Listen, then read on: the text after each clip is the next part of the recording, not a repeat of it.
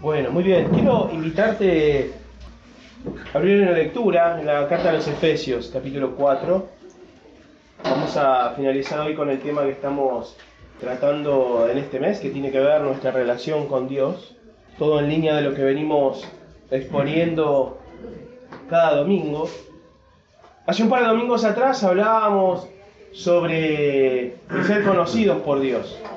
¿sí? No solamente nosotros podamos conocer a Dios, sino que Dios nos conozca.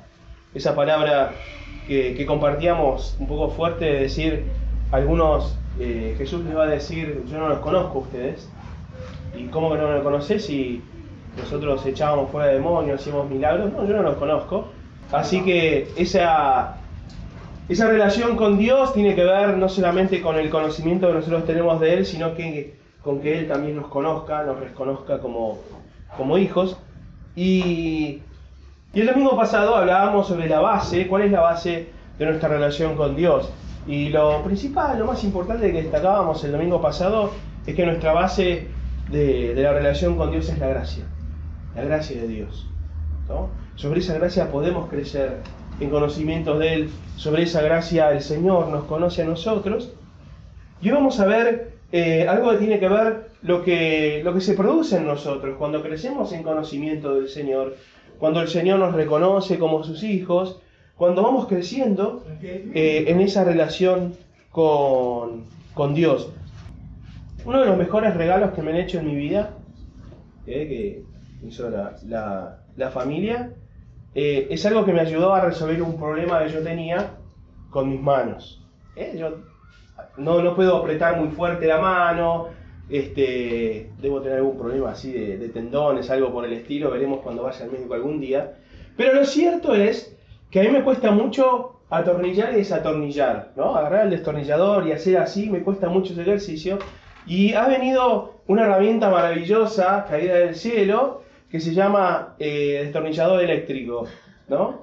Y cuando me regalaron eso yo dije, wow, soy libre, aleluya, ¿no? Porque lo ponías así, apretás el botón y eh, atornilla desatornilla de acuerdo a la función. Eh, pero está buenísimo porque te das cuenta, yo necesitaba esto. Esto viene a solucionar un problema que yo tenía, me costaba muchísimo, a veces, sobre todo aquellos tornillos, viste, estaban en el techo.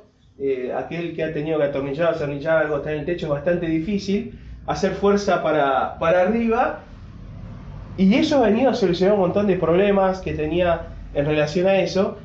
Y cómo, cómo es descubrir ciertas cosas en el Señor eh, a medida que uno va creciendo en relación con Él. Es, es también como decir, yo necesitaba esto.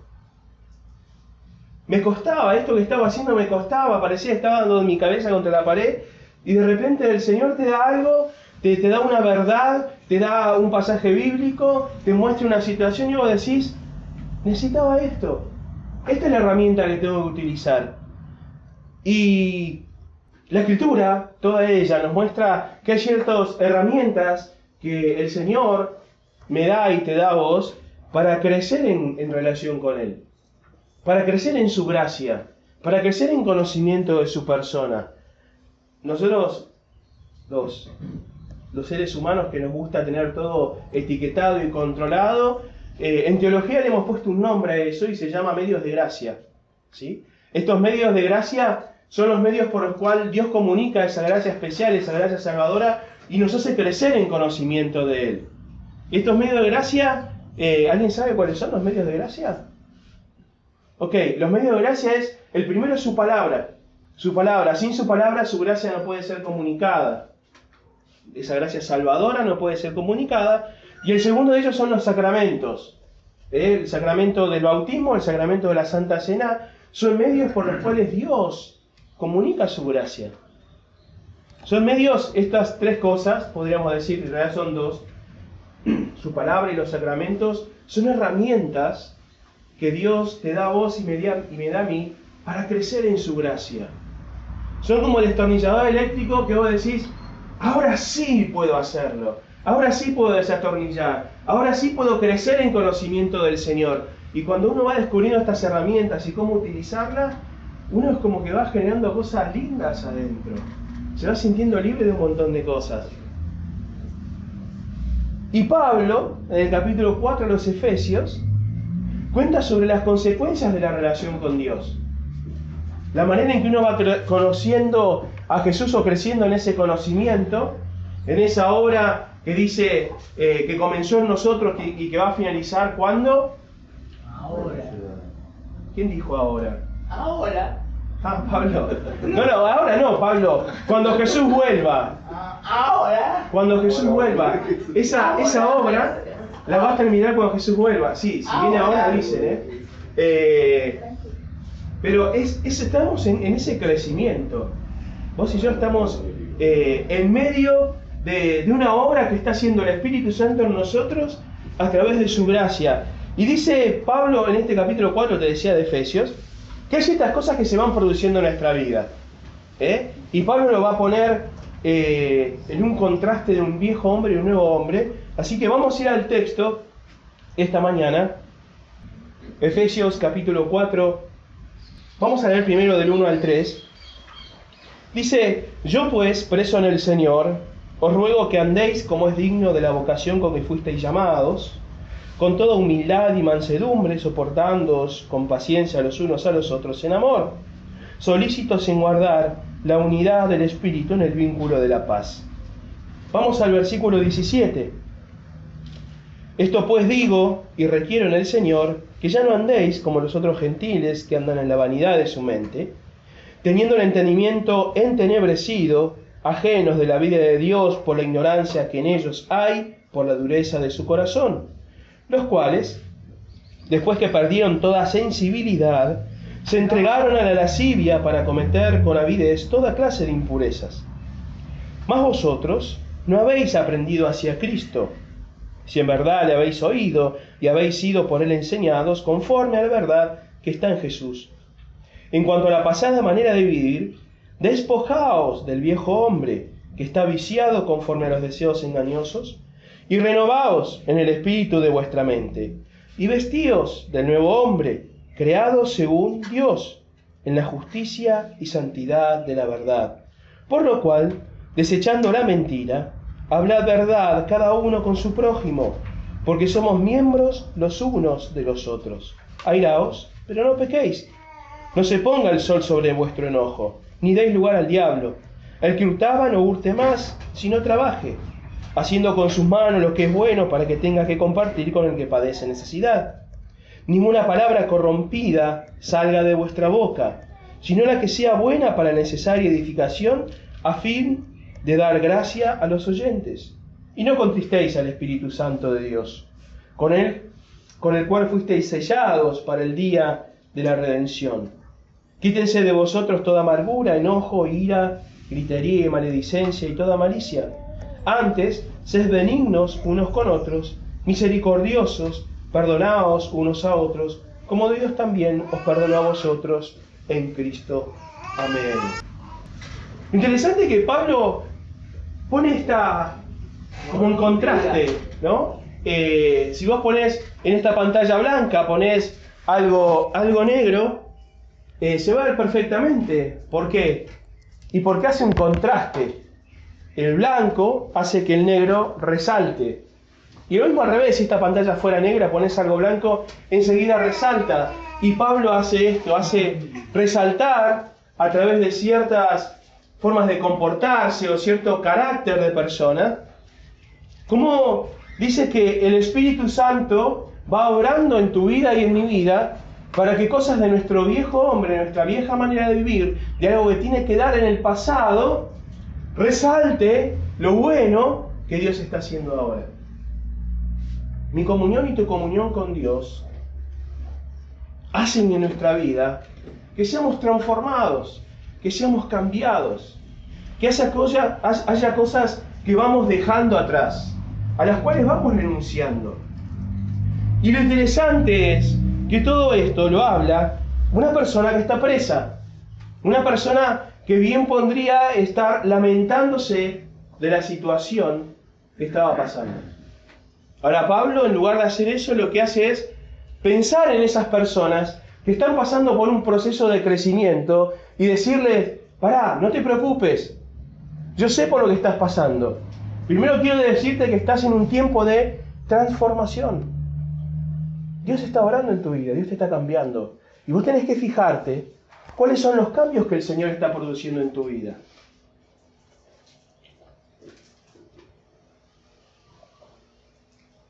Para aquellos que estamos casados, entendemos un poquito sobre los cambios. Porque cuando estás recién casado, por ahí todas las cosas son lindas, comienzan a estar los primeros roces por esas diferencias de carácter. Por cómo es tu esposa, tu esposo, y cómo sos vos, y las costumbres que tenés, y lo que querés hacer, y lo que te gusta. Y muchas veces, y una vez leí en un libro, para tener una victoria a veces hay que retroceder. Y a veces en el matrimonio uno, para avanzar en la relación con otra persona, tiene que renunciar a ciertas cosas, ¿o no? ¿A qué cosas tenés, tuviste que renunciar para, para estar mejor con tu marido, con tu esposa? Y lo mismo con el Señor. Para avanzar en esa relación con Dios, dice Pablo, hay cosas a las cuales tenemos que renunciar. No podemos mantenerlas porque estas cosas no tienen que ver con el crecimiento de Dios. Es más, son obstáculos. El viejo hombre, la vieja mujer, no tiene nada que ver con el nuevo hombre, la nueva mujer. Y hablo del viejo hombre, no del hombre viejo, del viejo hombre. De eso que somos nosotros antes de encontrarnos con Jesús. No antes de que Él se encuentre con nosotros. Por Él se encuentra con nosotros cuando nosotros lo ignoramos, no lo conocemos, ni lo queremos. Pero cuando nosotros descubrimos el amor de Dios y nos entregamos a Él, descubrimos que hay una obra en nuestra vida. Hay una relación en la cual tenemos que trabajar. Y esta persona que está presa, Pablo, esta persona que está llena de problemas en ese momento, tiene este, este buen corazón de decirle a otras personas que están lejos, yo sé lo que están pasando ustedes. Yo preso en el Señor, les puedo decir, anden como es digno de la vocación, como fueron llamados. Hay otros pasajes que hablan sobre cuidar nuestra alma, cuidar nuestro corazón, cuidar nuestra vida, cuidar ese crecimiento que el Espíritu Santo está haciendo en vos y en mí. Por eso hablaba ahora en principio sobre estos medios de gracia, estas cosas que el Espíritu Santo utiliza en tu vida y en mi vida para crecer en comunión con Él. Pero hay otras cosas que nosotros debemos poner de nosotros mismos. Hace, creo que el mes pasado compartíamos en Distán Suárez eh, la segunda carta a Pedro, o la primera de la Daniel, la segunda carta donde Pedro les dice, añadan estas cosas a su vida. Porque si ustedes suman estas cosas a su vida, no van a estar ociosos. Dios no los va a dejar ociosos y van a crecer en conocimiento de Jesús. Y Pablo camina en este sentido también. Y dice, hay cosas que tenés que dejar de tu vida, dejar de hacerlas, dejar de pensarlas. Y que la verdad son muy difíciles. Porque muchos pasamos toda una vida haciendo todo esto. Muchos pasamos toda una vida engañando, mintiendo, poniéndonos una careta, mostrando a las personas cosas que no éramos, realidades en nuestra casa o en nuestro trabajo que no funcionaban así. Y muchas veces te encontrás con, con, cosas a veces que te sorprenden, ¿no? Decís, ah, mirá, estaba hablando con este pastor y me contó que, que se divorció de la esposa. ¡Qué sorpresa! O estaba, eh, escuchábamos el otro día, eh, hace un, creo el mes pasado, cómo explotó la situación en Chile. Todos asombrados. ¿Qué pasó? Chile era el ejemplo. Porque a veces se muestran cosas que en realidad no son. Se muestra la punta del iceberg como si fuera un gran oasis, pero debajo hay cosas feas. Y muchos llevamos muchos años a veces llevando esas mochilas pesadas. Y Pablo dice, ten paz en tu corazón, porque es un proceso el que, el que el Señor está haciendo. Porque todavía está el viejo hombre. Pablo decía, hay cosas que quiero hacer y no puedo hacer. Quiero hacer el bien y me sale otra cosa. Pero él sabía que el Señor estaba haciendo algo en su corazón. Y yo quiero decirte esta mañana que estás en medio de un proceso. Que la relación con Dios no es algo automático. Es algo que lleva años de desarrollar. Que el Señor te pide, como le pidió en un momento a Josué, te pido que te esfuerces y seas valiente. Y te animes a dejar cosas que son obstáculos en tu relación con Dios. Pero que el Espíritu Santo está operando en tu vida y en mi vida para que lleguemos a ser semejantes a la imagen de Cristo.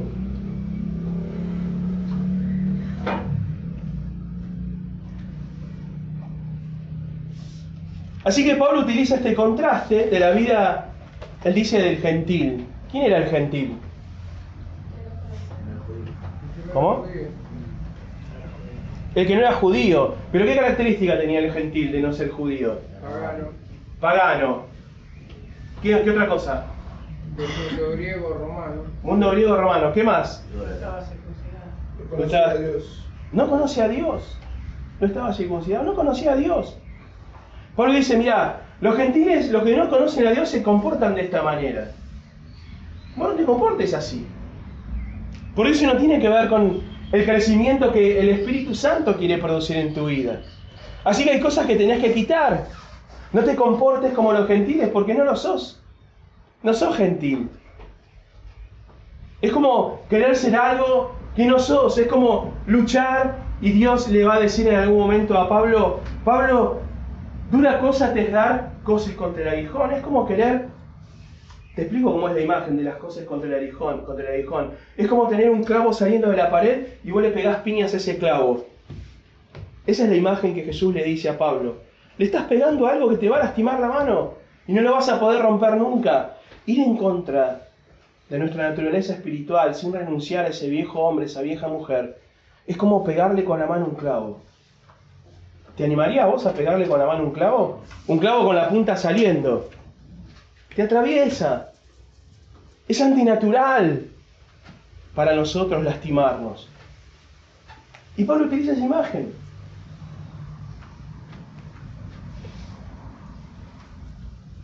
Así que utiliza este contraste y nos dice, ustedes no son como los gentiles, tienen que comportarse de manera diferente. Y el fundamento de este cambio y de esta nueva manera de vivir tiene que ver con la manera en que vos y yo aprendimos a Jesús, aprendimos a Cristo. Dice Pablo acá, versículo 20, mas ustedes no han aprendido así a Cristo. Hay otra versión. Dice, pero esto no es lo que ustedes aprendieron acerca de Cristo. Yo, yo me preguntaba esta semana, ¿cómo estoy aprendiendo de Jesús? ¿Qué cosas estoy aprendiendo de Él? Porque esas cosas que yo estoy aprendiendo van modificando mi manera de pensar. Y sabemos que la escritura es clara en eso. La, ahí donde está eh, tu forma de pensar es la manera en que te vas a comportar. La manera en que nosotros aprendemos las cosas y cómo son es la manera en que después las desarrollamos. Es como cuando vos aprendés a hacer algo, aprendés a hacer una torta. Y hay un montón de recetas de torta, pero vos lo vas a hacer de la manera en que lo aprendiste por ahí con un huevo, con un poco de harina y con un poco de aceite y haces un bizcochuelo bárbaro.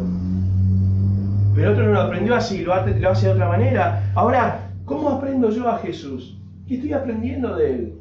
¿Qué cosas, qué características de su persona, de su carácter están entrando en mi mente para que pueda cambiar mi vida? Porque la transformación de mi mente, de mis pensamientos, va a dar como resultado la manera que me comporto.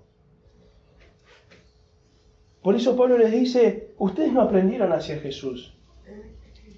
Si en verdad le han oído y han sido por él enseñados conforme a la verdad que está en Jesús. ¿De qué manera nosotros rescatamos principios? ¿De qué manera nosotros recibimos palabra de Dios a través de las escrituras?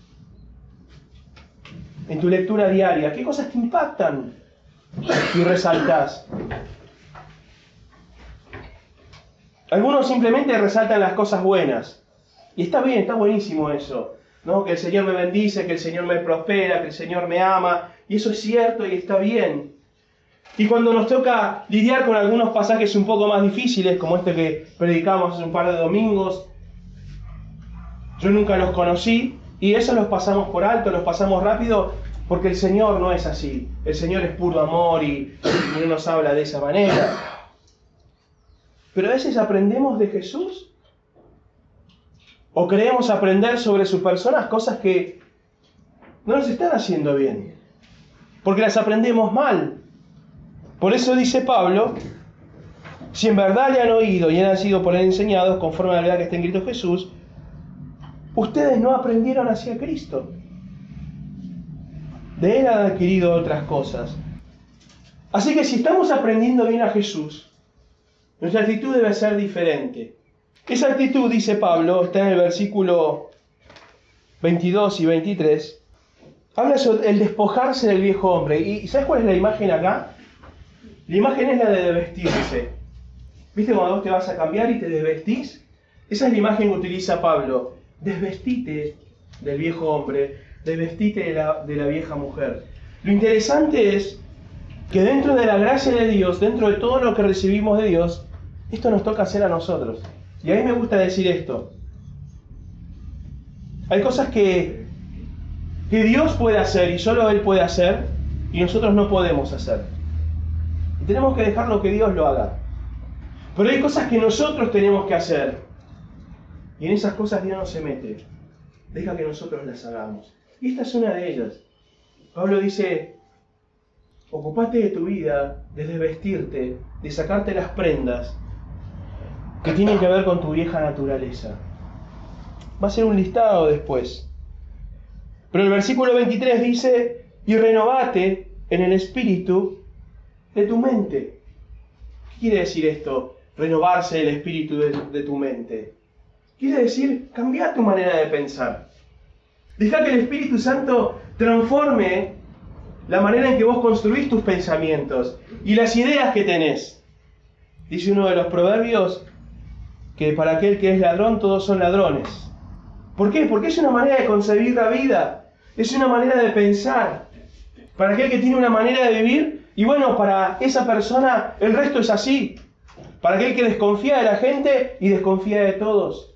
Para aquel que es negativo en su vida y va a ver todo mal, va a rescatar las cosas malas de las personas, va a rescatar los errores. Esto no funciona, esto anda mal, era mejor cuando yo era chico, era mejor en los tiempos de mis padres. Ahora el mundo está perdido, la juventud está perdida.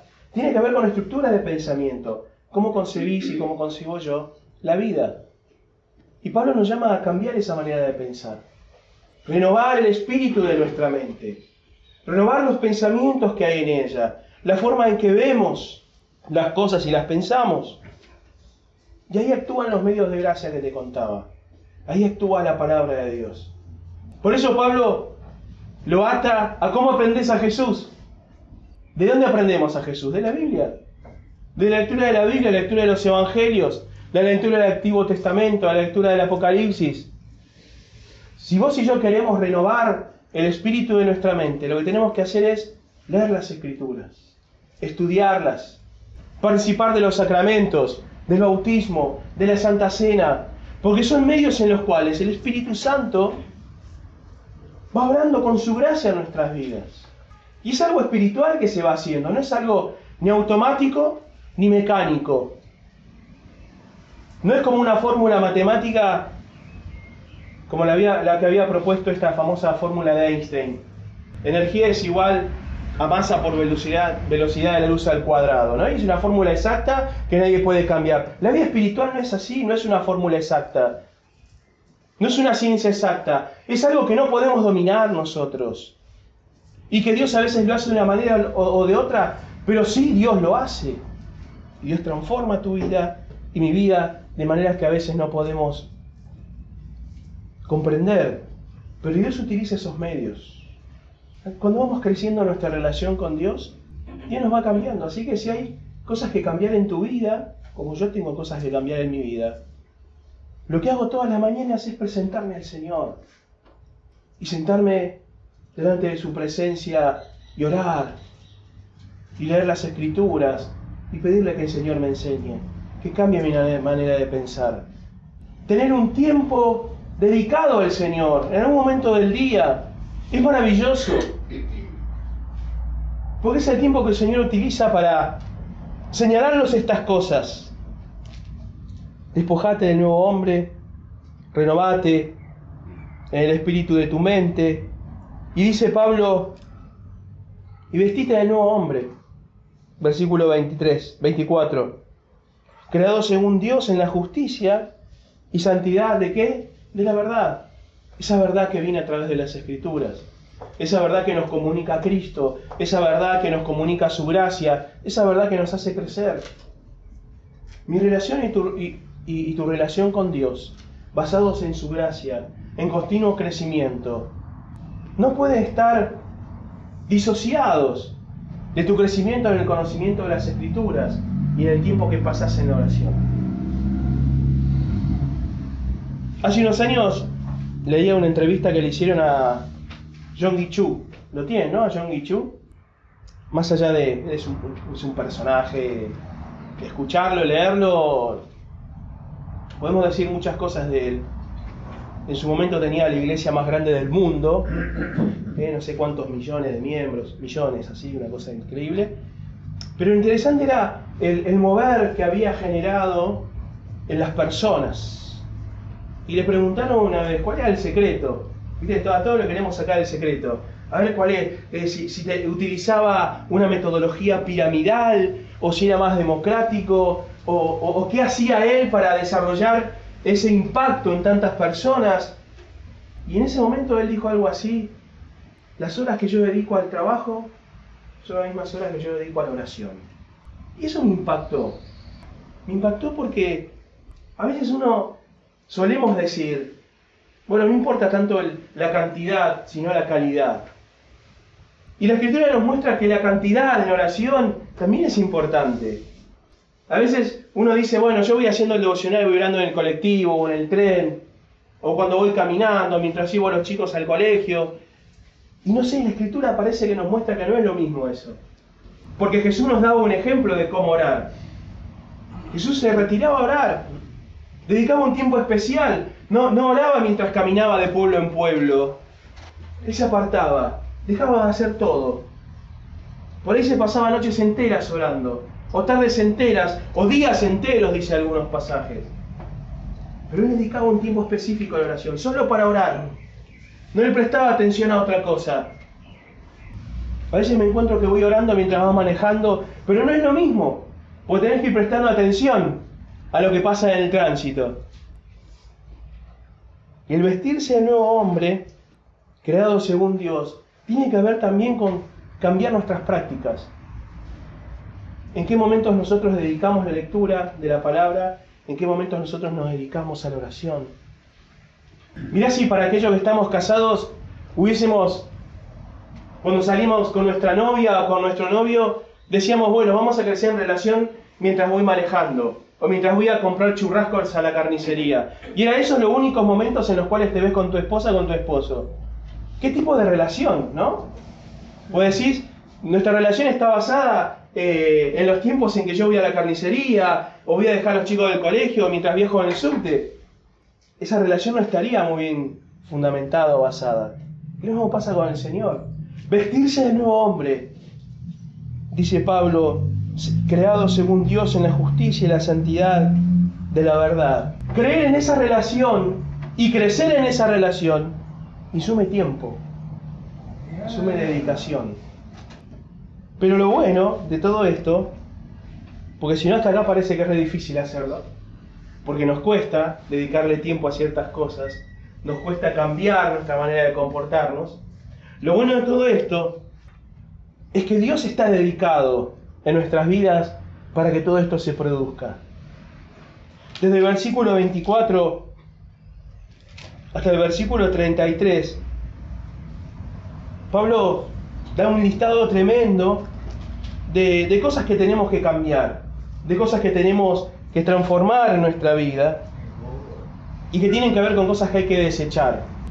Dice cosas como, por ejemplo, enójense pero no pequen, eh, desechen la mentira, el que robe, que no robe más, que no salga palabra corrompida de nuestra boca, quitarse toda amargura, enojo, ira, gritería, maledicencia, toda malicia, ser benignos, benignos unos con otros, misericordiosos, perdonándose, etcétera, etcétera, etcétera. Todo eso, ¿cómo se logra?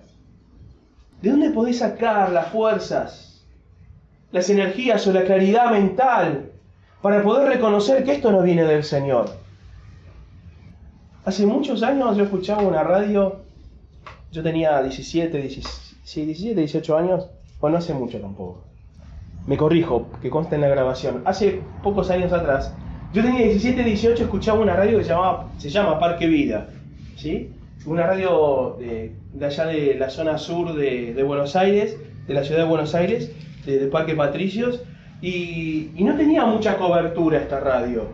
Llegaba hasta algunos barrios, por ahí llegaba hasta Caballito, a Flores algunas veces, con mucho viento a favor, a Paternal, ¿viste? Pero eh, tenía un, radio acotado.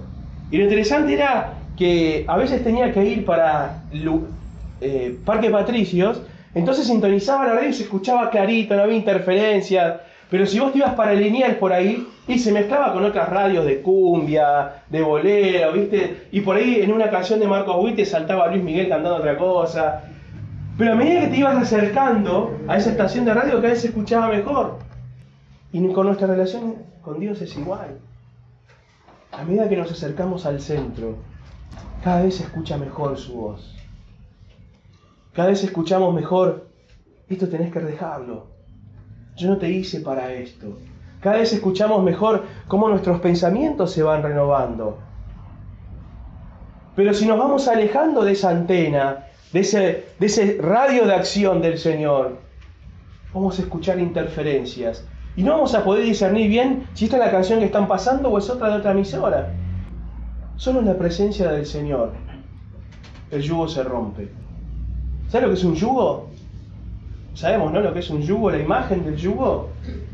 ¿Qué es, Gaby, vos que haces así? A ver, te maté. Son dos troncos que se ponen debajo del cogote y arriba de la cerviz del buey y con eso se lo mantiene atrapado para que haga lo que uno quiere.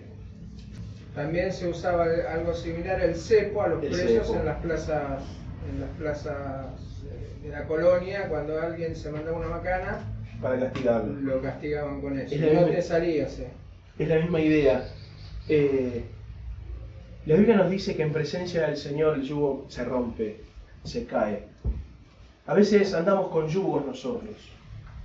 A veces cuando aprendemos mal a Jesús, aprendemos algo mal de la Escritura, nos seguimos poniendo mochila. Jesús criticaba esto de los religiosos. Y les decía, ustedes están poniendo cargas sobre las personas que ni siquiera ustedes son capaces de llevar. Y a veces nosotros en nuestra humanidad nos ponemos cargas, nos ponemos yugos. Y la única manera de ser libres de eso es en presencia de Dios. Es creciendo en su presencia todos los días, viniendo a la oración, leyendo su palabra.